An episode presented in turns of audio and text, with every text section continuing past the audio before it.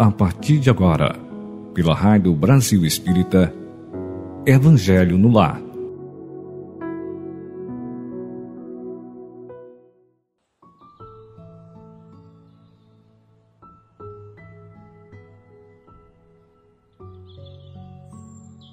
Caros e caras ouvintes, sejam bem-vindos. Gratidão pela audiência a cada dia em que realizamos as leituras à luz do Espiritismo, codificado por Allan Kardec. Me sinto muito feliz e agradeço à espiritualidade essa oportunidade tão benéfica. Eu estou em nossa querida terra, amada terra, nessa encarnação, como Leda Ribeiro, residente em Volta Redonda, estado do Rio de Janeiro. Essa distância é só física, porque a nossa frequência, o nosso coração estão unidos. E é graças à Rádio Brasil Espírita que podemos é, estarmos juntos, trocando essa energia e passando para vocês o pouco que estudamos. Então, eu sugiro que vocês chamem seus amigos, sua família, para que participem desse momento tão maravilhoso e de todos os demais programas da Rádio Brasil Espírita, que há mais de 12 anos ilumina consciências. Acesse o site www.radiobrasilespírita.com.br e poderão ouvir todos os nossos programas. Alguns lembretes, como de praxe, coloque próximo a você uma garrafa ou copo com água para cada pessoa que estiver presente também, pois nossos mentores fluidifica nossa água com a permissão de nosso mestre Jesus. Agora, vamos nos preparar para o estudo de hoje, fazendo aquelas três respirações. Nós continuaremos fazendo o mesmo exercício por mais algum tempo, para que possamos fixar em nossa mente essas etapas que são benéficas para toda atividade mental que formos fazer e também para as atividades físicas, pois oxigena nosso cérebro. Então vamos lá. Inspire pelas narinas profundamente e expire soltando o ar bem devagar pela boca entreaberta. Ouça e siga esse comando. Inspire, inflamando, inflando bem o abdômen, enchendo o abdômen como se fosse uma bola de aniversário, e assim seus pulmões ficarão cheios de ar. Nesse momento, veja em sua tela mental nosso Mestre Jesus e diz a ele: gratidão pela vida, ou outra gratidão que você queira. Quando eu disser expire, você vai comprimir o abdômen para tirar todo o ar e vai soltar esse ar lentamente pela boca. Então o ar entra pelas narinas, trazendo saúde, vitalidade, vigor, e o ar sai, levando o que não necessitamos em harmonia com o meio ambiente. E lembre-se, sempre mentalizando o nosso Mestre Jesus. Essa prática calma, oxigena nosso cérebro e nos deixa alerta para receber as boas vibrações. Então vamos lá. Inspire e solte. Inspire e solte. Inspire e solte. Muito bem. Agora você vai imaginar um local bem bonito, bem tranquilo, simples de trilhazinha de terra onde você vai caminhar, e você percebe que ao caminhar nessa trilhazinha de terra, você vê dos dois lados lindas flores do campo. Toda a sua trajetória tem essas florzinhas do campo, borboletas esvoaçando, passarinhos cantando, ao longe você vê árvores, uma vegetação bonita. Vai imaginando, dê asas à sua imaginação.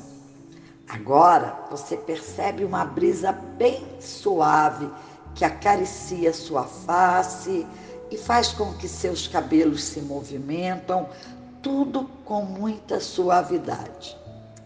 Além do aroma refrescante que você sente dessas flores, você escuta o canto dos pássaros que acalma, alegra, e assim você segue esse caminho devagar, com calma e com serenidade, curtindo cada momento, cada flor, cada pássaro, cada borboleta, cada beija-flor que aparecer. Respire com calma, solte o ar devagar. Lembre-se agora de uma cena bem alegre em sua vida. Sinta esse momento. Pode ser uma formatura, o nascimento de um filho, um casamento, um noivado, uma festa. Vai lembrando desse momento. Procure lembrar-se das cores que tinham nesse lugar, do cheiro, dos barulhinhos, dos sons, do alarido das pessoas felizes que participam com você desse momento tão especial, dos abraços, das felicitações, da alegria que reina nesse momento. E agora, vivendo novamente esse belo momento, você vai agradecer a Deus por ter vivido esse momento, por estar revivendo este momento. E assim, a cada lembrança, você percebe mais e mais colorido, sons, sorrisos felizes, alegria no coração. E aí você sente as batidas de seu coração, alegre, feliz, sempre agradecendo ao nosso Deus, Criador universal, Pai, Mãe, Vida. Coloque um tanto de alegria a mais nesse momento, sorria. A alegria eleva a nossa frequência vibracional proporcionando bem-estar e até autoimunidade. Respire com calma e profundamente três vezes. Solte o ar bem devagar. Eu vou contar até três e você vai retornar aquela trilhazinha aonde levou você nesse campo maravilhoso. Eu digo três e você já está retornando pelo mesmo lugar que você caminhou. Eu digo dois, você já escuta a minha voz com mais clareza. E quando eu disser um, você pode abrir seus olhos e sorria para a vida, porque a vida sorri para você. Três, volte para a trilha. Respira, solta o ar devagar. Dois, você começa a ouvir minha voz com mais força, mexa, mexa os pés e as mãos. E agora eu digo um, e você abre seus olhos e agradece a vida com muita alegria. Sorria, porque a vida sorri para você. E agradeça ao Mestre Jesus. Bem, meus queridos e minhas queridas, hoje a nossa mensagem pertence ao livro Jesus no Lar, ditado por Nélio Lúcio, psicografado por Chico Xavier, e está em conformidade com o nosso Evangelho, segundo o Espiritismo codificado por Allan Kardec. O item da lição é o item 9, O título é O Mensageiro do Amor. Falava-se na reunião com respeito à preponderância dos sábios na terra, quando Jesus tomou a palavra e contou, sereno e simples. Há muitos anos, quando o mundo perigava em calamitosa crise de ignorância e perversidade, o poderoso Pai enviou-lhe um mensageiro da ciência, com a missão de entregar-lhe gloriosa mensagem de vida eterna. Tomando forma nos círculos da carne, o esclarecido obreiro fez-se professor e, sumamente interessado em letras, apaixonou-se exclusivamente pelas obras da inteligência, afastando-se enojado da multidão inconsciente e declarando que vivia numa vanguarda luminosa, inacessível à compreensão das pessoas comuns. Observando-o incapaz de atender aos compromissos assumidos, o Senhor compassivo providenciou a viagem de outro portador de ciência, que, decorrido algum tempo, se transformou em médico admirado.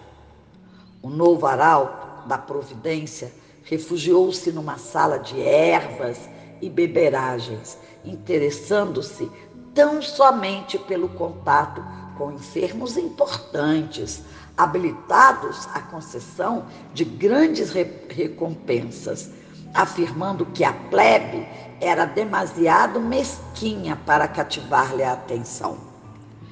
E o Todo-Poderoso determinou então a vinda de outro emissário da ciência, que se converteu em guerreiro célebre.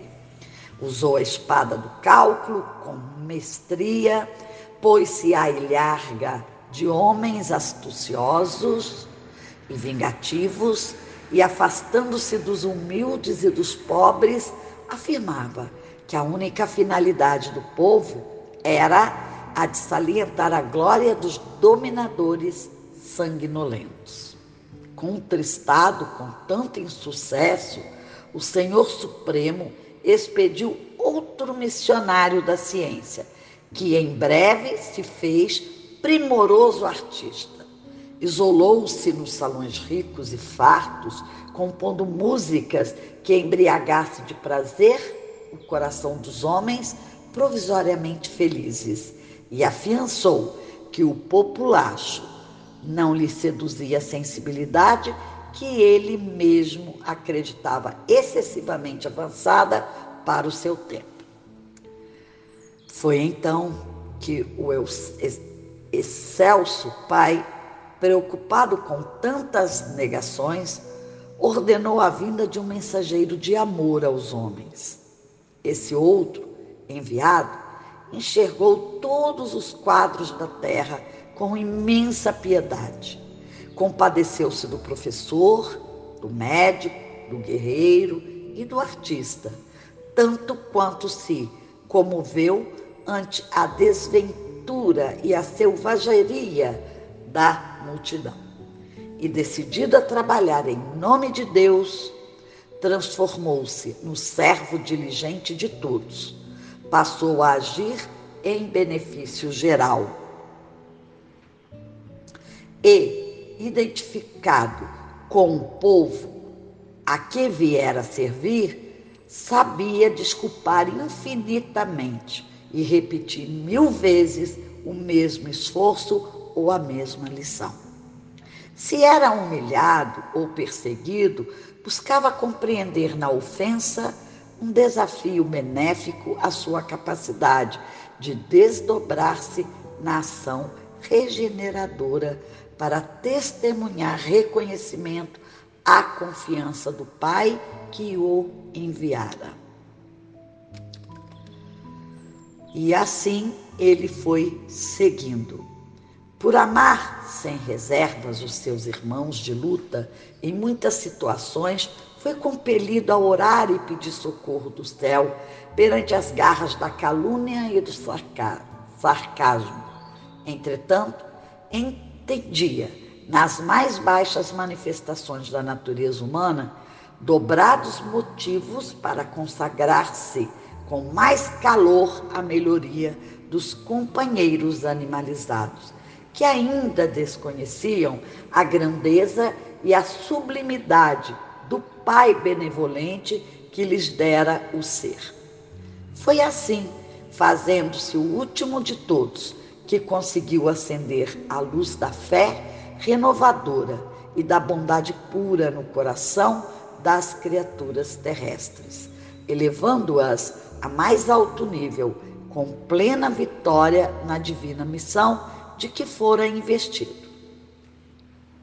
Houve ligeira pausa na palavra doce do Messias, e ante a quietude que se fizera espontânea no ruidoso ambiente de minutos antes, concluiu ele, com expressivo acento na voz. Cultura e santificação representam forças inseparáveis da glória espiritual. A sabedoria e o amor são as duas asas dos anjos que alcançaram o trono divino. Mas, em toda parte, quem ama segue à frente daqueles que simplesmente sabem. Faça aqui um breve comentário, ouvintes. Essa mensagem deixa claro que títulos, diplomas, sabedoria, sem fraternidade, com o objetivo do bem maior, de nada vale. Professor, médico, guerreiro, artista ou outra profissão que não trabalha em nome de Deus, de nada valem. Não cumpre o propósito a, a que cada um foi ofertado. Por mais simples que seja uma profissão, se esta for exercida com amor, como servo diligente de todos e em benefício geral, esta sim alcançará o propósito real da função de cada encarnado aqui na Terra. Cada ação que fizermos, seja a oferta de um copo d'água, um sorriso ou outro benefício que fizermos a alguém, trará muitos benefícios para quem recebe a oferta e principalmente para aquele que a entrega. É importante compreender a grandeza e a sublimidade do Pai benevolente que nos encarrega de nossa missão. Costumo dizer em minhas aulas ou palestras que não existe sábio que não tenha algo a aprender e leigos que não tenham algo a ensinar pois todos somos aprendizes. Encerro esse comentário relendo parte do último parágrafo dessa linda mensagem. Com, com expressivo acento na voz, o Mestre Jesus conclui: cultura e santificação representam forças inseparáveis da glória espiritual. A sabedoria e o amor são as duas asas dos anjos que alcançaram o trono divino mas em toda parte, quem ama segue à frente daquele que simplesmente sabe ou tem conhecimento de algo. Mais uma vez, respire fundo, solte o ar devagar.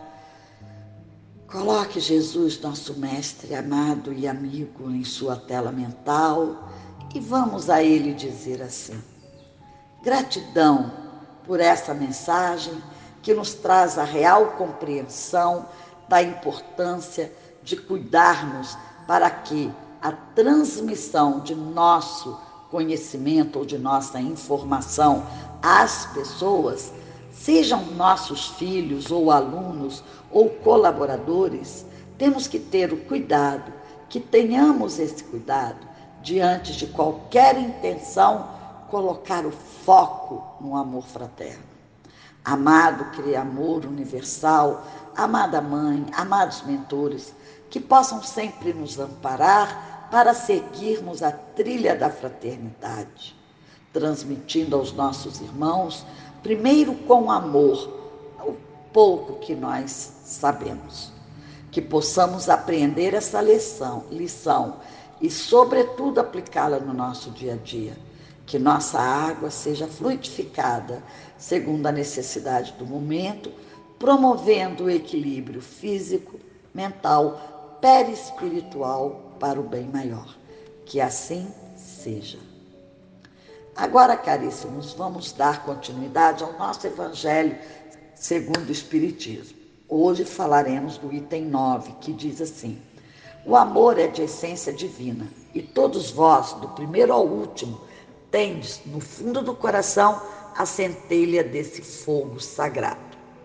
É fato que já haveis podido comprovar muitas vezes este: o homem, por mais objeto vil e criminoso que seja, vota a um ente ou a um objeto qualquer viva e ardente afeição, à prova de tudo quanto pudesse ou tendesse a diminuí-la e que alcança não raros sublimes proporções.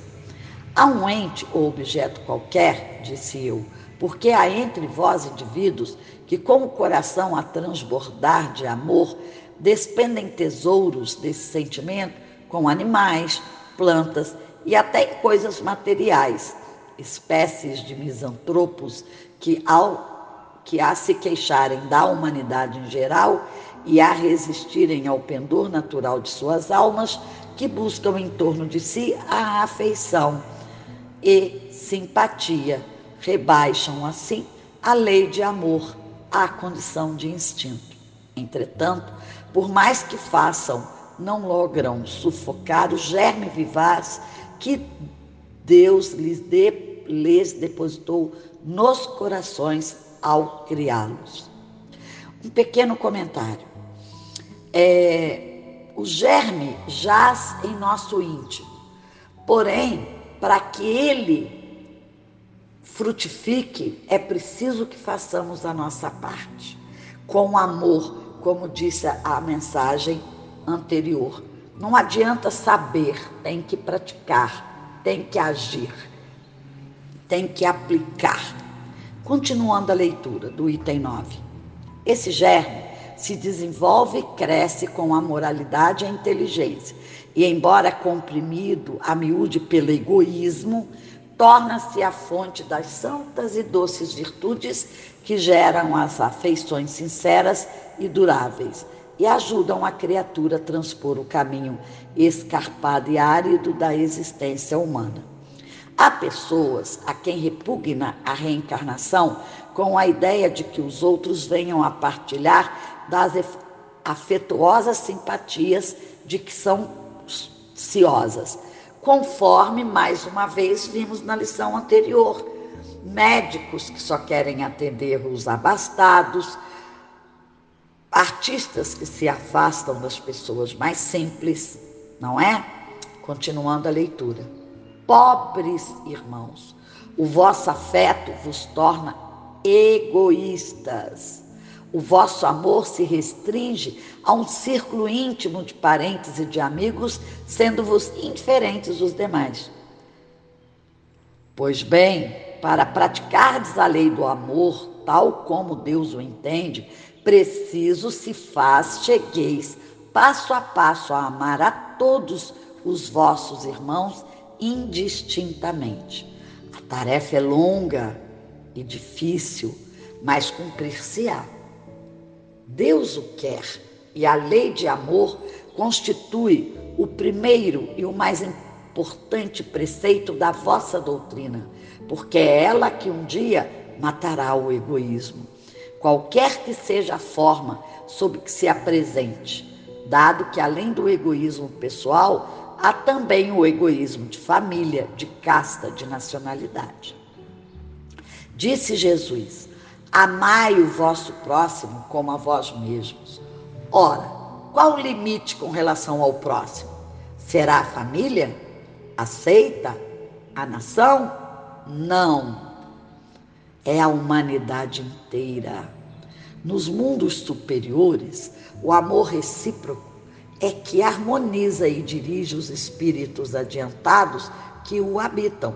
E o vosso planeta, destinado a realizar em breve sensível progresso, verá seus habitantes em virtude da transformação social, porque passará a praticar essa lei sublime reflexo da divindade. Efeitos da lei de amor são o melhoramento moral da raça humana e a felicidade durante a vida terrestre. Os mais rebeldes e os mais viciosos se reformarão quando observarem os benefícios resultantes da prática desse prefeito. Digo, deste preceito: não façais aos outros o que não quiserdes que vos façam, fazei-lhes ao contrário todo bem que vos esteja ao alcance, fazer-lhes. Vou comentar aqui um, uma parte. É, em vários momentos, nós temos falado aqui na Rádio Brasil Espírita a importância de fazer ao outro que gostaríamos que nós fizéssemos. Essa é a grande recomendação. Porque você gostaria de ser maltratado?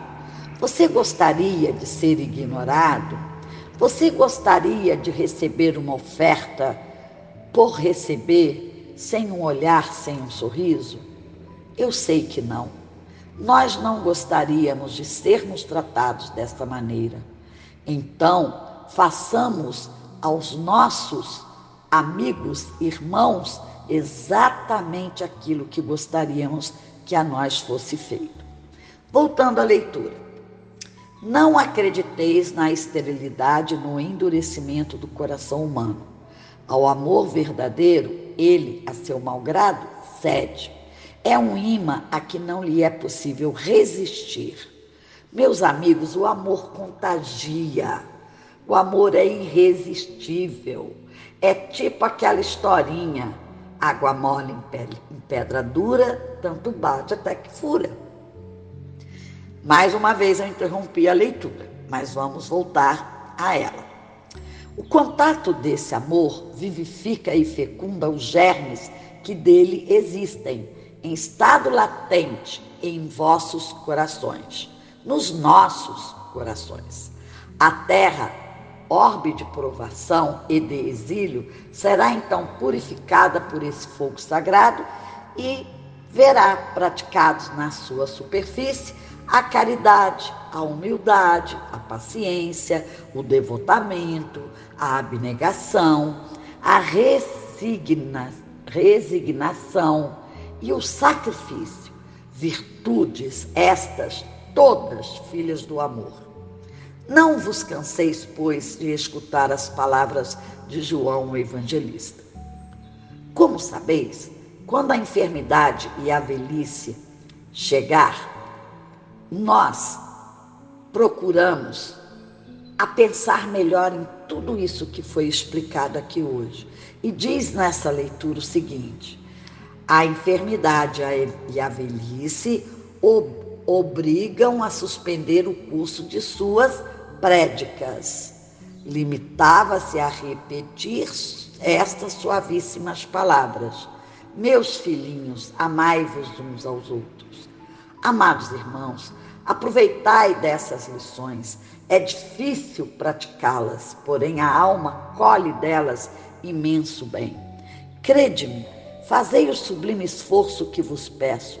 Amai-vos e verás a terra em breve transformada num paraíso onde as almas dos justos virão repousar. Assim, diz, assim disse Fénelon, em Bordeaux, 1861.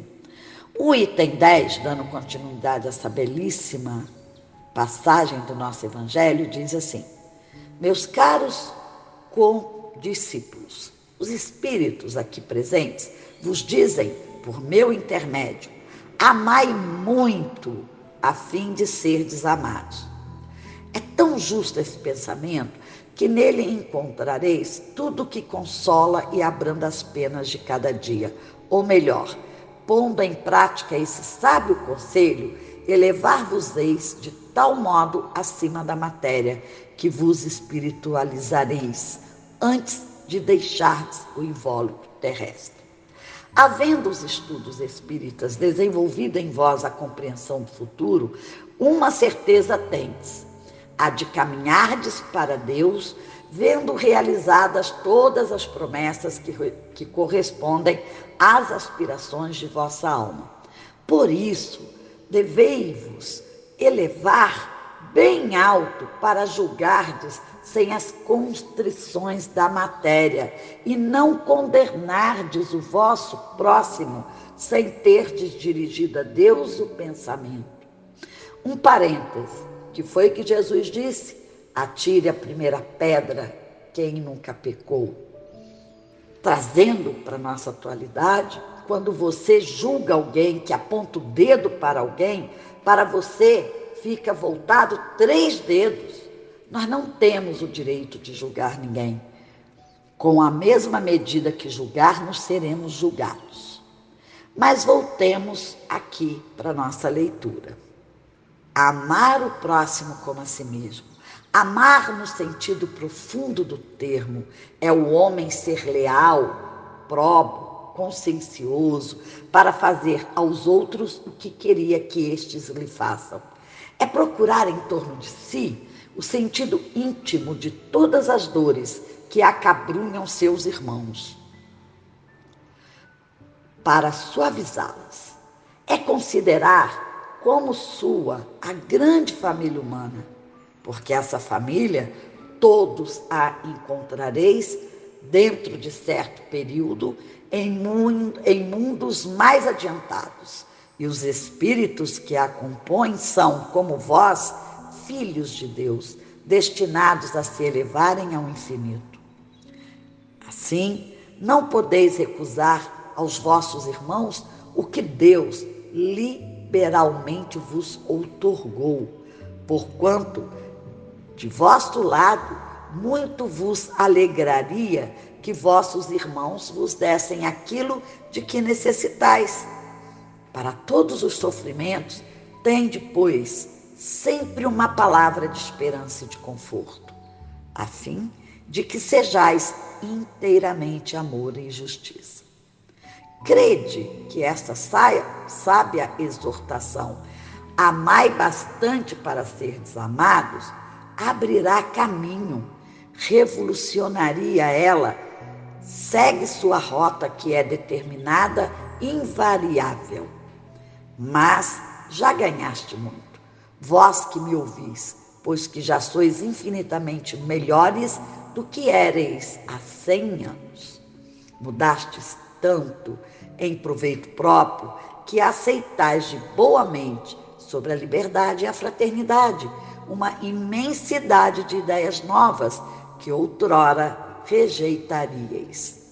Ora, daqui a cem anos, sem dúvida, aceitareis com a mesma facilidade as que ainda vos não puderam entrar no cérebro. Hoje, quando o movimento espírita há dado tão grande passo, vede com que rapidez as ideias de justiça e de renovação constantes nos ditados espíritas, são aceitas pela parte mediana do mundo inteligente. É que essas ideias correspondem a tudo que há de divino em vós. É que estáis preparados por uma sementeira fecunda, a do século passado, que ampliou, implantou no seio da sociedade terrena as grandes ideias de progresso. Mais um parêntese. É, esse parágrafo que nós acabamos de ler, ele tem muito a ver com a nossa fase escolar, quando nós ingressamos na escola ainda pequeninos na educação infantil. Se naquele momento passassem lições que deveríamos aprender só lá no ensino fundamental, o que, que ia acontecer? Além de não compreender nada, não ia dar atenção, não ia germinar a semente plantada. Por isso que essa semente plantada há 100 anos hoje já está mais frondosa e daqui a 100 anos, quem sabe, já não dará frutos. Vamos continuar a leitura. E como tudo se encadeia sob a direção do Altíssimo, todas as lições recebidas e aceitas virão a encerrar-se na permuta universal do amor ao próximo. Por aí, os espíritos encarnados melhor apreciando e sentindo, se estenderão as mãos de todos os confins do vosso planeta. Uns e outros reunir-se-ão para se entenderem e amarem, para destruírem todas as injustiças, todas as causas de desinteligências entre os povos. Grande conceito de renovação pelo Espiritismo, tão bem exposto em O Livro dos Espíritos.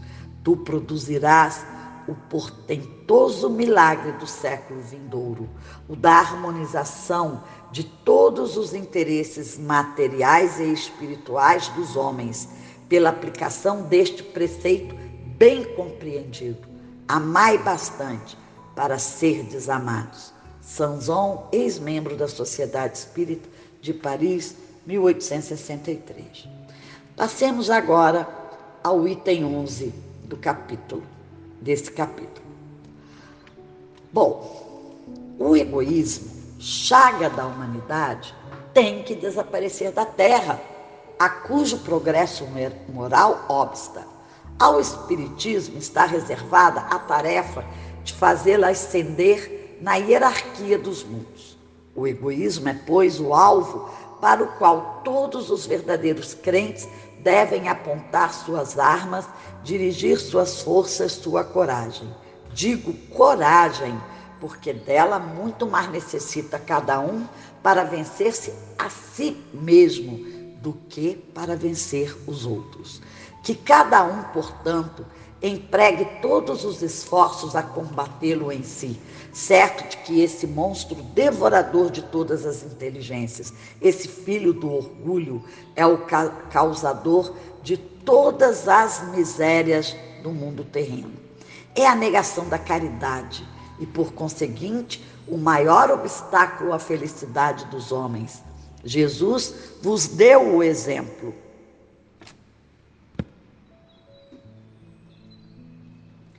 E cabe a vós segui-los. Que me importa, animou-se a dizer aos judeus, este homem é justo, porque o quereis crucificar? Foi isso que Pilatos falou, com total egoísmo, entregando o justo, né, aquelas pessoas que o conduziram ao suplício. Voltando à leitura. É esse antagonismo entre a caridade e o egoísmo, a invasão do coração humano por essa chaga moral, que se deve atribu atribuir o fato de não haver ainda o cristianismo desempenhado por completo a sua missão. Cabe a vós, novos apóstolos da fé, que os espíritos superiores esclarecem o encargo e o dever de este, este dissipar este mal. Expulsai da terra o egoísmo para que ela possa surgir na escala dos mundos. Portanto, já é tempo da humanidade envergar sua veste viril para cumprir o que primeiramente exige os vossos corações. Emmanuel, Paris, 1861. Bom, o comentário já foi entremeado durante a leitura. Eu vou lembrá-los agora que tudo acontece segundo a direção do Altíssimo. Todas as lições recebidas e aceitas virão a encerrar-se na permuta universal do amor ao próximo. Essa frase deve ser bem fixada em nossa mente. Então vamos agora fazer nossa prece final, elevando o nosso pensamento agradecendo ao Pai divino de amor, ao divino Mestre Jesus, aos nossos mentores por tudo que nos dá, pela saúde, pela força de vontade, pela vontade de estudarmos mais e mais o Evangelho. Gratidão, Pai generoso e amoroso, que sobre a terra lança a luz, a clareza, que possa se transformar na paz que todos esperamos ter um dia. Gratidão, gratidão, gratidão. Bom, alguns lembretes rápidos para que vocês possam é, realizar alguma contribuição para a Rádio Brasil Espírita, o que pode ser feito pelo Pix DDD 82 número 98734 9514. Podem também fazer depósito no banco Numbank 0260, agência 0001, conta corrente 4972 5167 tracinho 1. Gratidão, gratidão, até o próximo encontro.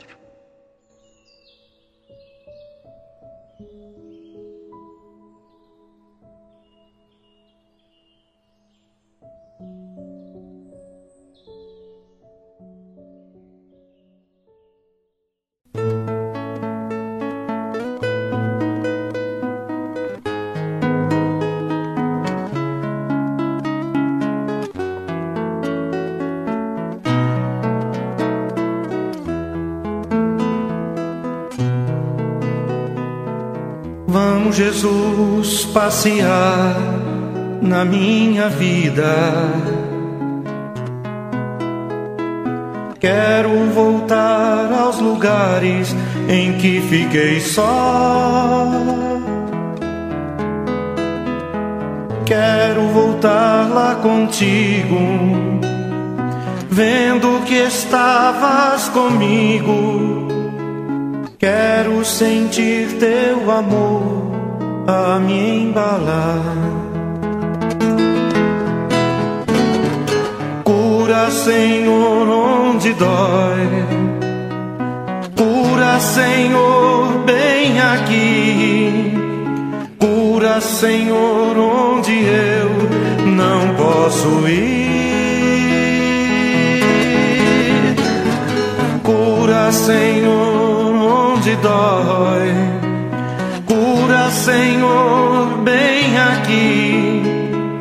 Cura, Senhor, onde eu não posso ir. Quando a lembrança me faz adormecer.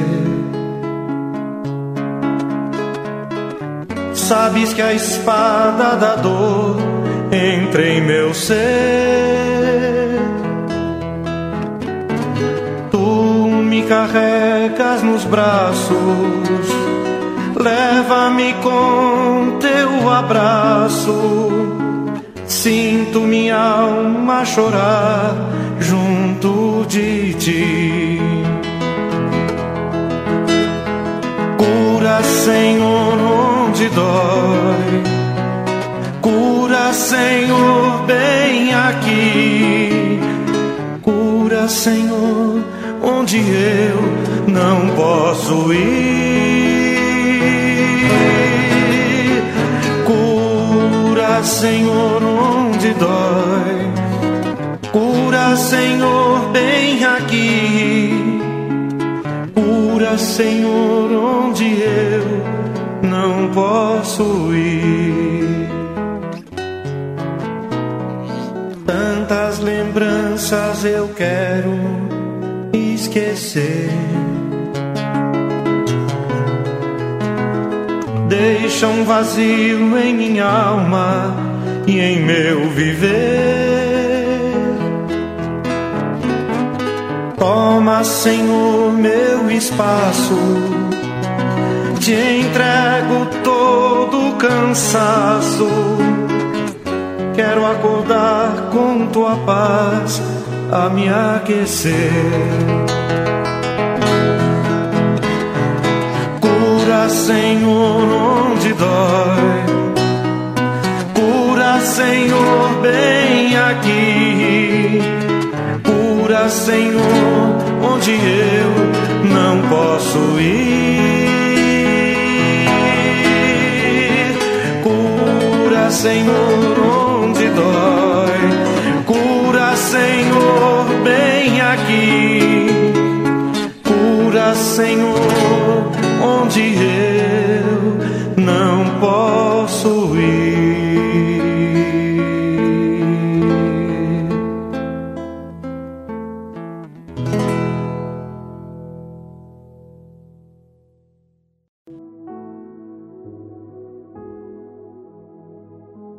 Você escutou pela Rádio Brasil Espírita Evangelho no Lar